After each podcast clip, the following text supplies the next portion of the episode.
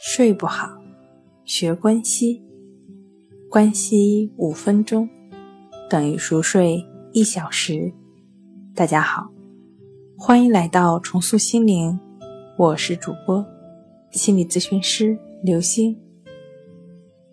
今天要分享的作品是睡眠中冷热无常。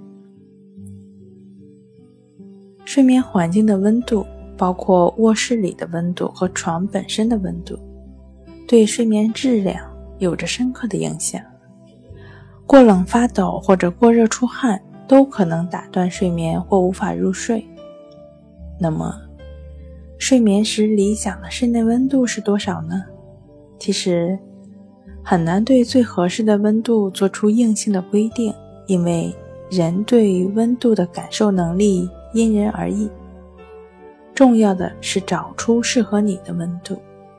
不过，作为指导，研究表明呢，十六摄氏度的环境中睡眠会休息得很好，二十四摄氏度以上的温度呢，则可能使人休息不好。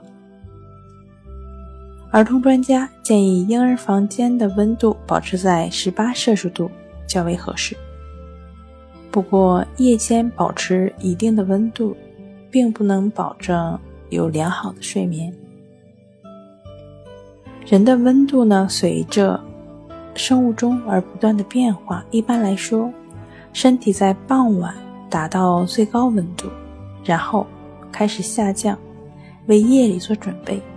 到凌晨四点左右降至最低。如果室内温度能随着这个周期变化，那么冬天我们可以在夜间达到凌晨这个阶段呢，停止供暖。夏天呢，让空调运转一夜，醒来的时候再关闭，是再好不过的了。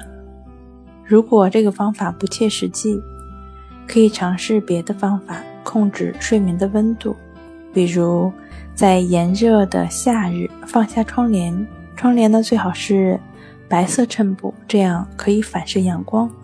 冬天呢，用厚窗帘，防止室内的暖气外溢。好了，今天就跟您分享到这儿，欢迎关注我们的微信公众账号“重塑心灵心理康复中心”，也可以添加幺三六九三零幺七七二三与专业的咨询师对话，了解失眠的解决办法。那我们下期节目再见。